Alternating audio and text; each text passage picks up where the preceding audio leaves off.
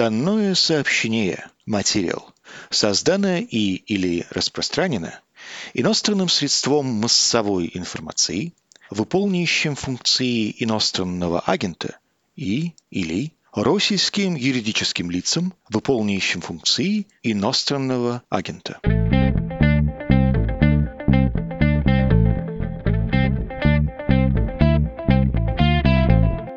Вы включили «Что случилось?» подкаст о новостях, которые долго остаются важными. Мое имя Владислав Горин, и здесь Григорий Голосов, политолог, доктор политических наук. Здравствуйте, Григорий Васильевич. Здравствуйте. Я не знаю, когда наши слушатели включат этот эпизод, но вообще-то на неделе будет круглая дата, 6 мая, 10 лет Болотный. Я хотел бы с вами поговорить и про эти времена тоже, попрощаться с тем треком политического движения России. Окажется, с 24 февраля 2022 года начался новый трек. А еще, конечно, хотелось бы поговорить о том, каким вы видите вот это новое направление дальнейшего, ну, не развития, но движения. Давайте сперва про прошлое. Как сейчас модно спрашивать, где вы были 10 лет назад? В пору протестной активности 11, 12, 13 годов, после думских выборов, после рокировки, ну и конкретно 6 мая 2012 года. Может, вы помните? По правде сказать, я не помню, но мне и вспоминать ни к чему, потому что я почти постоянно нахожусь в Петербурге. В протестных акциях я никогда не участвовал, поэтому либо дома, либо на работе. Вот такой мой ответ. Как вы оцениваете то, что тогда случилось?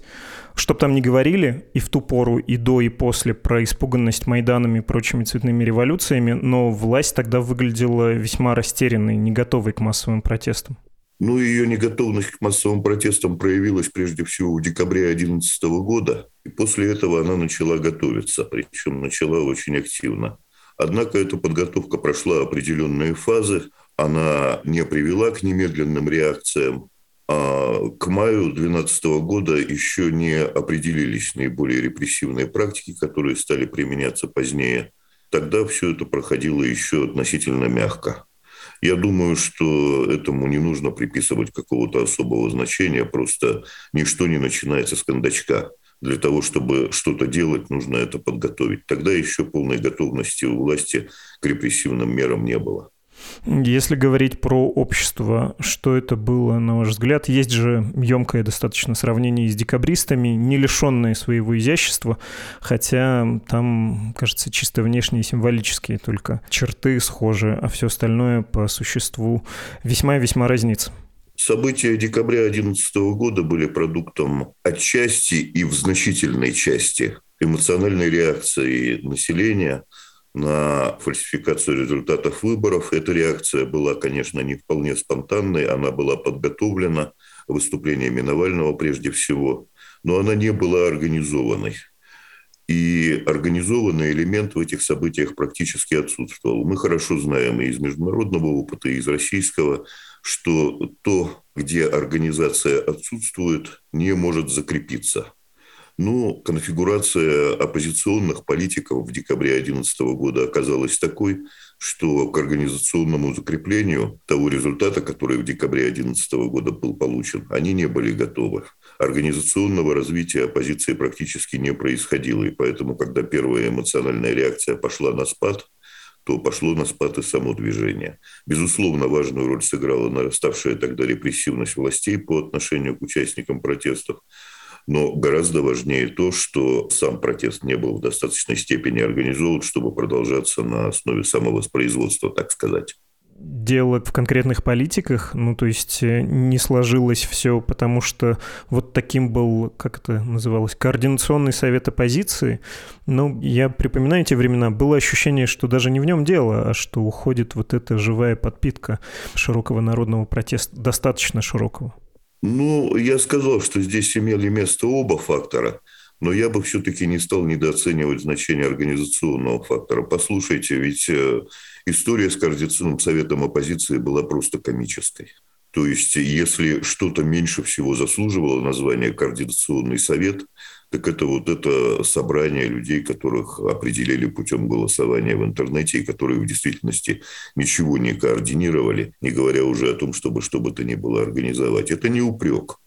Но как бы эта эмоциональная реакция захватила очень широкие слои населения, И каждый из этих слоев имел какое-то свое представление о том, каково должно быть его политическое представительство. Это действительно отразилось в итогах интернет-голосования по выборам Координационного совета. Но результат был крайне плачевным. И он был бы иным, естественно, если бы организационно оппозиция была лучше готова к тому, что у нее появилось довольно большое количество последователей в Москве, Петербурге, в некоторых других крупных городах этот ресурс, который организованные политики могли бы использовать. Он не был использован и в результате просто-напросто исчез, был исчерпан при лучшем развитии событий, к чему это могло бы прийти? Ну, то есть мы, конечно, с вами знаем, к чему это пришло. Вы про репрессивный момент сказали. Было бы, наверное, примерно то же самое, что случилось с сетью штабов Навального. Но, тем не менее, как вам представляется вот эта упущенная возможность? При лучшем развитии событий это не привело бы к смене власти. Вот эта растерянность властей в декабре 2011 года была настолько преувеличенной, настолько бросалась в глаза – что многие действительно тогда спекулировали, что вот еще немного и власть пойдет. Но ничего подобного не могло тогда быть.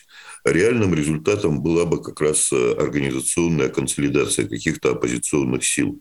Не обязательно в форме какого-то одного политического движения. Хотя одно политическое движение действительно возникло по итогам этих событий. Я имею в виду те организационные структуры, которые позднее были созданы Навальным. На тот момент, собственно говоря, и их не было но это развитие было довольно слабым. А что касается других политических сил, которые так или иначе отметились в движении 11-12 года, для них этот момент был просто-напросто упущен. Можно сказать, что это была последняя попытка общества не дать плотно закрыться двери во власти, сохранить какой-то способ разговора и, в общем, действовать в рамках системы. Но система с курса не свернула или, продолжая метафору с дверью, закрыла ее и, в общем, повернула ключ в замке. Ну и с тех пор, в общем-то, можно говорить о том, что ее движение к 24 февраля было более-менее прямым. Ну, не надо приписывать обществу те цели, которые оно фактически не ставило перед собой. Да и не могло поставить, потому что общество никаких целей перед собой не ставит. Это ставят политические силы, которые выступают от имени общества. Те люди, которые вышли на Болотную в 2011 году, они протестовали против фальсификации результатов выборов. Хотели, чтобы у них были честные выборы и было честное представительство. А поскольку система уже тогда консолидировалась на тех основах, что честных выборов и честного представительства она не была готова дать, ну, можно сказать, что это было антисистемное выступление. Однако никакой особенной позитивной программы даже в общих чертах, вот в плане перехода к какой-то форме более совершенной электоральной демократии у участников движения на Болотной не было. Эти цели формулировались некоторыми политическими силами, которые имели к этим событиям отношение. Однако, как э, целенаправленное, последовательное политическое действие, я бы события на Болотной не характеризовал. Почему потом не случалось подобных выступлений? Ну, помимо репрессивного аппарата, помимо системы подавления, не произошло, ну, в общем, по большому счету, так, если перечислять, ни одного сколько-то сравнимого, кажется, да, выступления. То есть пенсионная реформа и то, что было позже, по ощущению, не было столь же масштабным. Ну, я значение репрессий не стал бы преуменьшать в этом контексте. Понятное дело, что цена участия в массовых выступлениях значительно возросла потом. И это очень многих людей отвратило от того, чтобы участвовать в какого бы то ни было уличных акциях. А другая сторона дела состоит в том, что в значительной степени движение 2011 года было связано с эмоциональным шоком, который люди испытали от того, чего они не ожидали. У них впервые открылись глаза на то, до какой степени неадекватно сообщаются официальные результаты выборов. Это вызвало у них возмущение. А уже к концу 2012 года стало ясно, что эта система так функционирует, она фальсифицирует результаты выборов и будет их фальсифицировать. Если бы по итогам этого движения сформировалась эффективная политическая коалиция, группа партий, которые выступали бы за более глубокие перемены, направленные на создание системы, которая исключила бы фальсификации, и это было бы ее вторичным моментом, потому что, вообще-то говоря, в функционировании демократии то, что отсутствуют фальсификации на выборах, это не главное.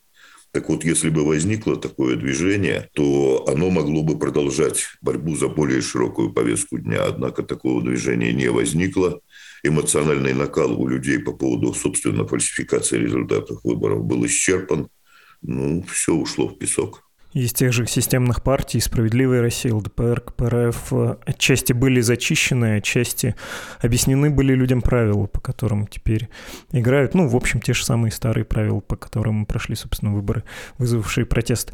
Знаете, были ведь люди, которые участвовали в тех протестах, и, кстати, времена-то были былинные, э, полицейские меньше боялись стаканчиков, столкновения по нынешним временам были прям серьезными, жесткими, но изрядное количество людей получили сроки, отсидели.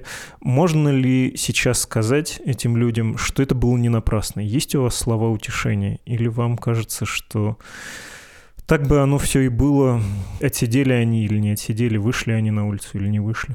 Видите ли, вот это как бы ну, неправильная оптика утешать людей постфактум.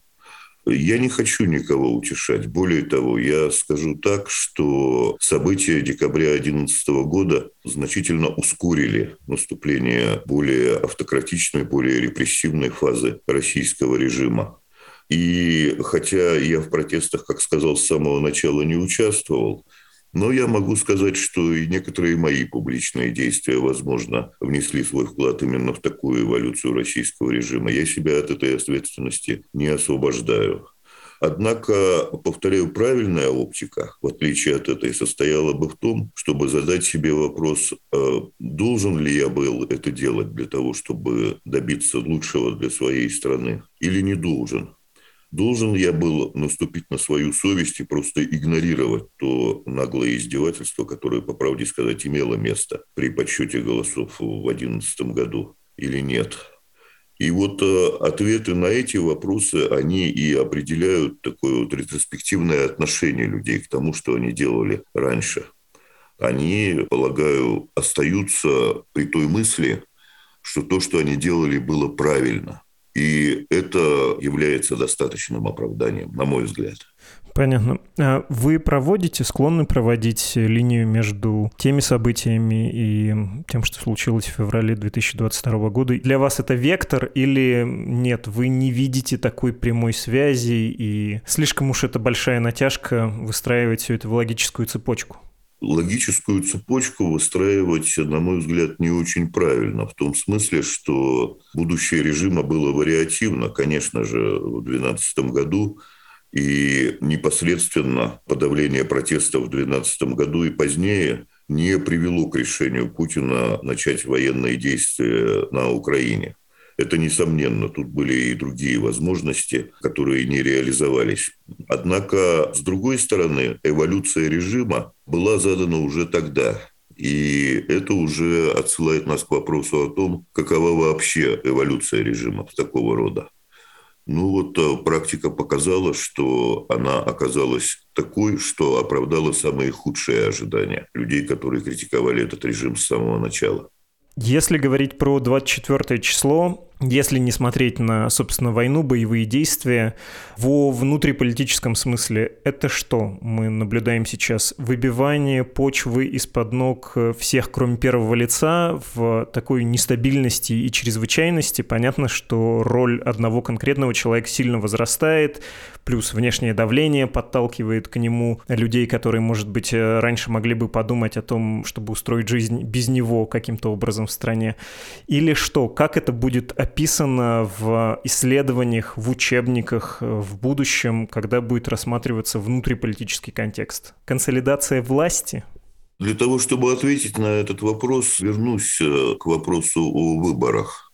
Вот э, сейчас, и в особенности после конституционных изменений, многие наблюдатели перестают придавать решающее значение электоральной компоненте режима. Многим кажется, что выборы совсем перестали играть какую бы то ни было роль в его функционировании. Я смотрю на это дело иначе.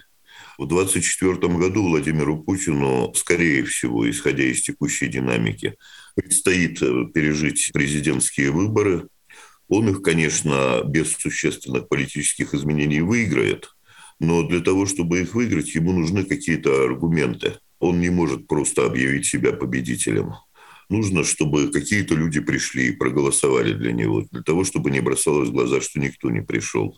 В этом отношении Путин по-прежнему находится в той же самой ситуации, что и все правители электоральных авторитарных режимов. Для того, чтобы добиваться переизбрания, они по факту зачищают политическое поле, проводят политические репрессии, но для того, чтобы решить проблему с избирателями, им нужно добиваться успеха.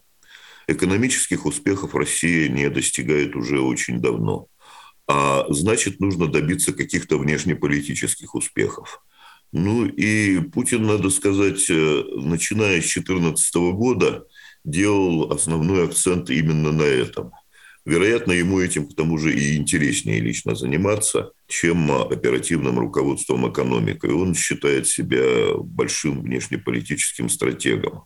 Он э, пытался добиться успеха и в Крыму отнюдь не безрезультатно и в Сирии потом, хотя это уже встретило гораздо меньшее понимание со стороны населения. Он все время подчеркивал свою роль как великого мирового лидера наряду с другими, но великого мирового лидера должны слушать. И начиная с прошлого года он стал пытаться принудить Запад к тому, чтобы его слушали.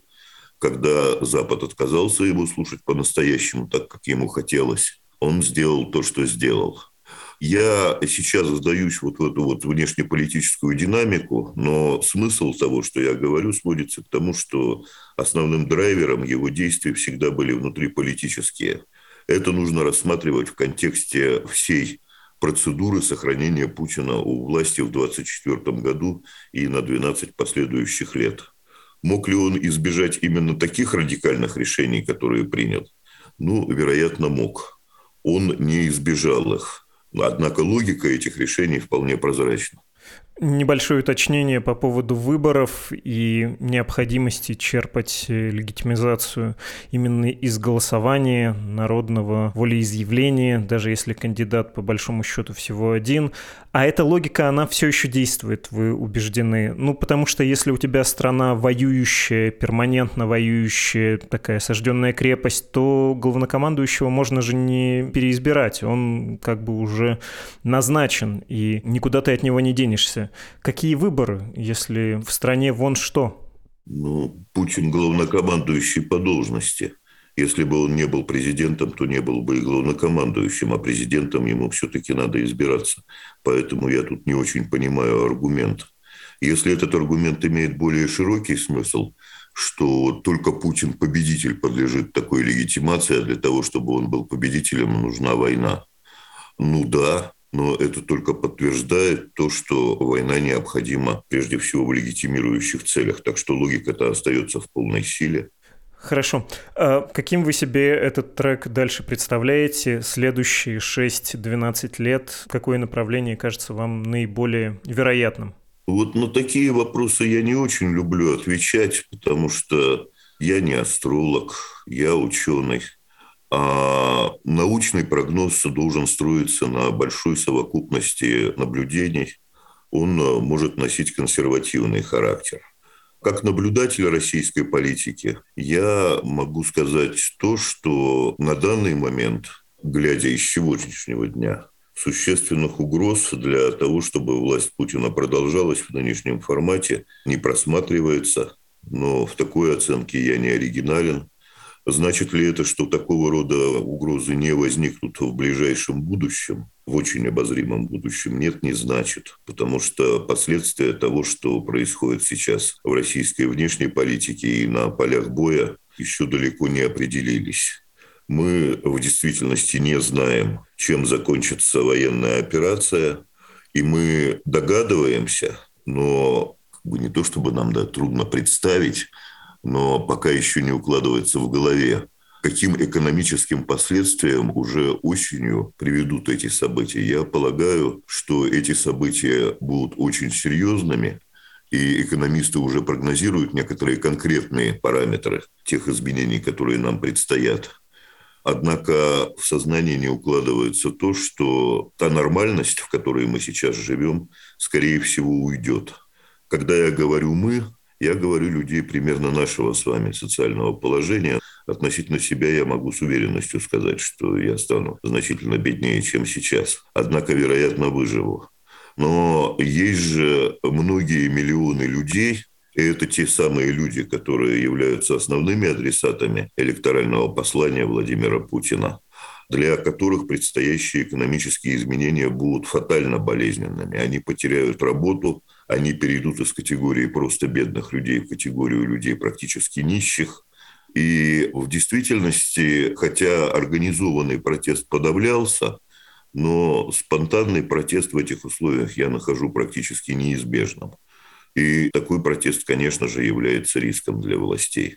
А в каких масштабах он произойдет, как ответят власти, каков контекст будет для этого ответа с точки зрения динамики боевых действий на Украине, мы ничего этого не знаем. Поэтому, уж простите, нельзя давать такого рода прогнозы. Научные прогнозы, повторяю, давать сложно, просто ввиду довольно большого своеобразия и относительно новизны ситуации – наблюдательские прогнозы трудно давать просто-напросто, потому что совокупность наблюдений неадекватна. То, что сейчас происходит, только что началось. И как оно продолжится, будет определять дальнейшее.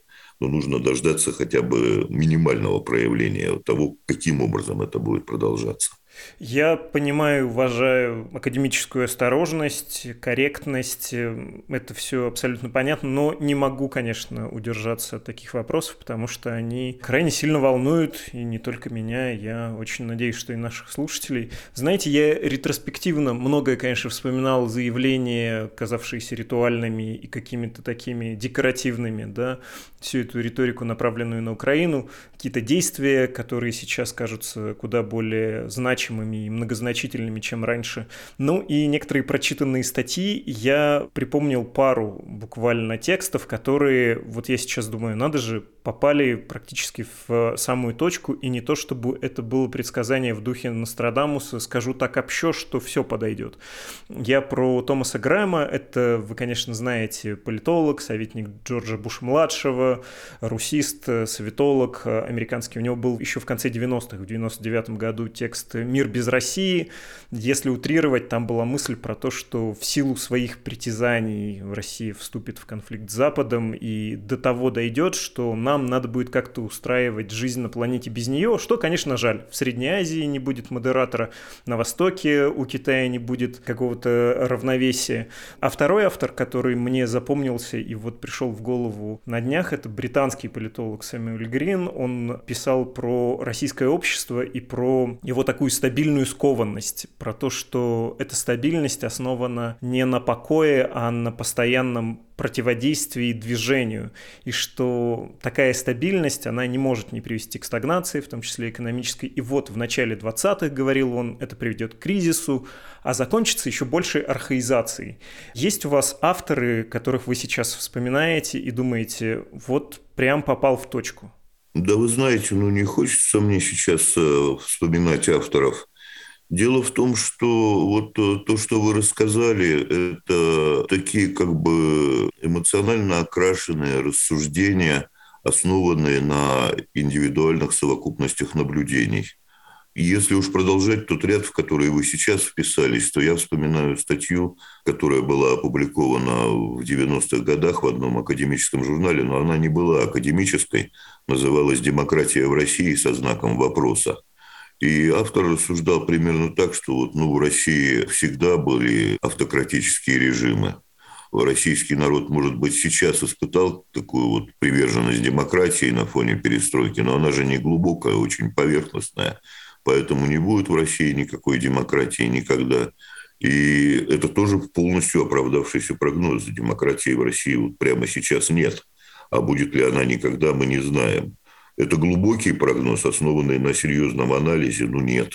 И абсолютно то же самое я бы сказал про советника Буша, которого вы процитировали. Чуть менее тривиальное, но по познавательному статусу точно такое же рассуждение. Сэм Грин, конечно, знает о России много. И в сущности, насколько я понимаю, он, как многие советологи, любит Россию. Однако, если уж прислушиваться к нему, то прислушиваться к результатам его исследований – а не к более широким оценкам, которые он дает таким образом. Я бы хотел вернуться вот к тому, что вы в начале сказали, в самом начале этого периода, что очень многие люди хотят сейчас знать будущее. От этого вы перешли к тому, что некоторые люди будущее предсказывают и довольно-таки успешно.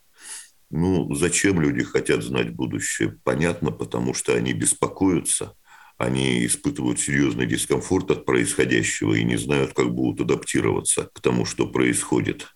Иными словами, они в общем испытывают беспокойство по личным причинам. Ну, таким людям я бы сказал, что готовьтесь к худшему в экономике, готовьтесь к полной непредсказуемости в политике и заботьтесь о себе, принимая во внимание вот эти риски. Вам не нужно знать будущее в деталях для того, чтобы позаботиться о себе.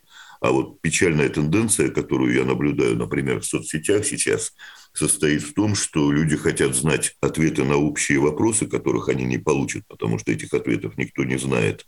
Но принимая текущие жизненные решения, они совершенно не способны ну, к прогнозированию каких-то ближайших последствий собственных действий.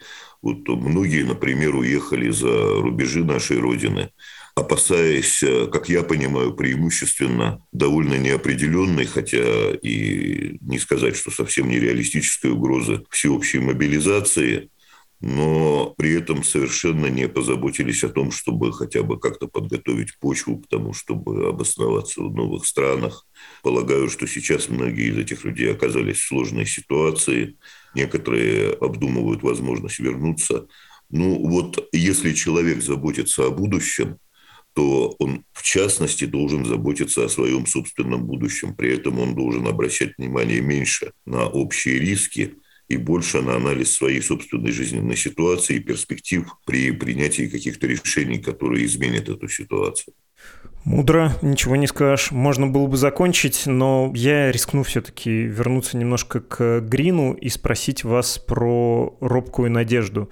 Есть ли у вас э, надежда на то, что Россия на следующем этапе своего развития не будет жить еще более архаично и в том числе бедно?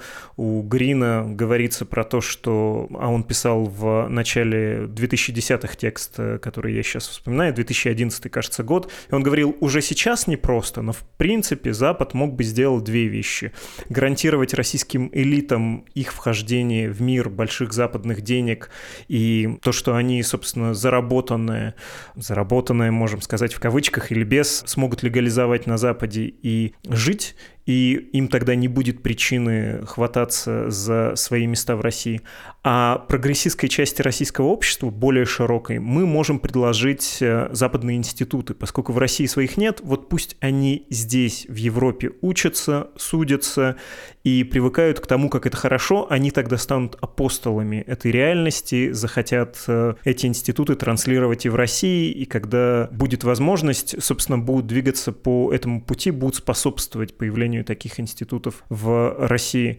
Это и тогда до Крыма звучало несколько утопично. Сейчас, когда ни российская элита, ни более широкие слои российских граждан нигде не милы в мире, верите ли вы, что есть какие-то хорошие возможности, хорошие перспективы у нашей страны? Да что ж вас так зациклило-то на Сэме Грине? На самом деле то, что он сказал, было сделано. То есть э, западные институты в России, хотя и не вполне успешно, но были имплементированы в 90-х годах.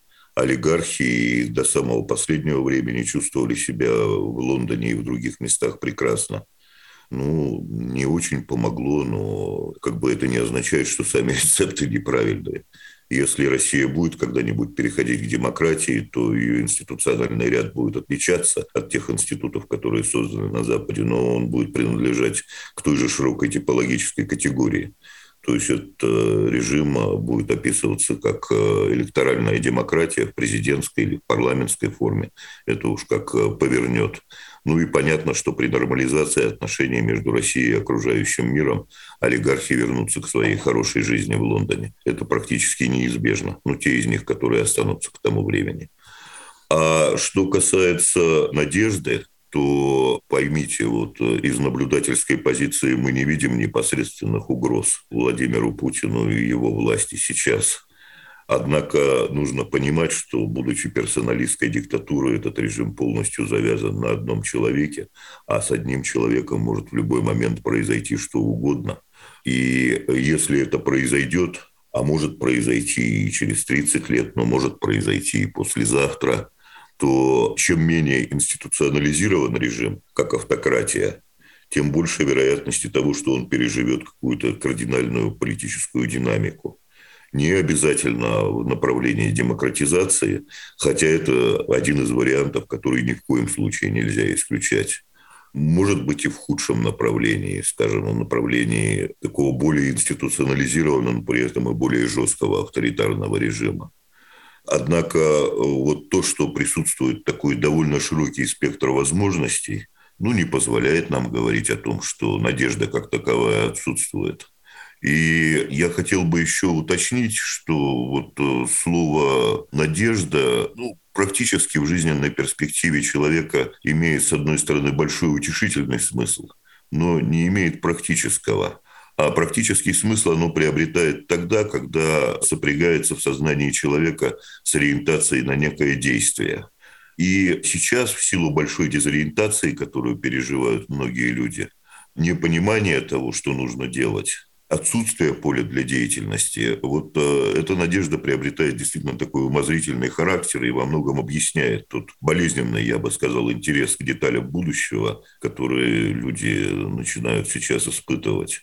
Но когда ситуация будет проявляться, вот та ситуация, которая возникла после февраля нынешнего года, то эта надежда будет наполняться более действенным содержанием или трансформироваться в деятельную безнадежность, что плохо. Я бы советовал первое. Просто людям нужно сейчас смотреть на то, что происходит, решать для себя, что делать, решать для себя те убеждения, которых они придерживались ранее, были правильными или нет, слушать то, что говорят другие по этому поводу – и я полагаю, что уже к осени нынешнего года это приведет ну, к некоторой нормализации общественного сознания. Сейчас мы имеем дело с общественным сознанием, находящимся в состоянии шока. Это пройдет. Спасибо огромное, Григорий Васильевич. Спасибо вам. Всего доброго. Это был Григорий Голосов, доктор политических наук, политолог.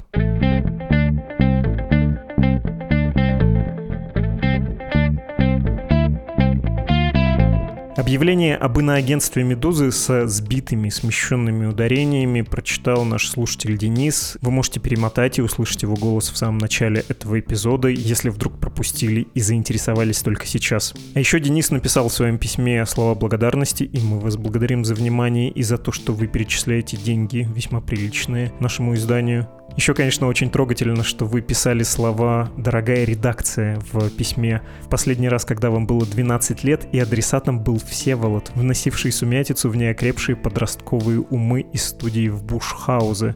Я полагаю, что это Севновгородцев с BBC, ну, великолепно. Очень лесная преемственность, когда вы писали Новгородцеву, а теперь пишите нам. А еще, Денис, вы спрашиваете меня, почему я говорю деньгами, а не деньгами. Привычка как-то так не всегда ведь задумываешься, что произносишь, но кажется, да, можно и так, и так. Я, позвольте, останусь более старорежимным деньгами, а не деньгами.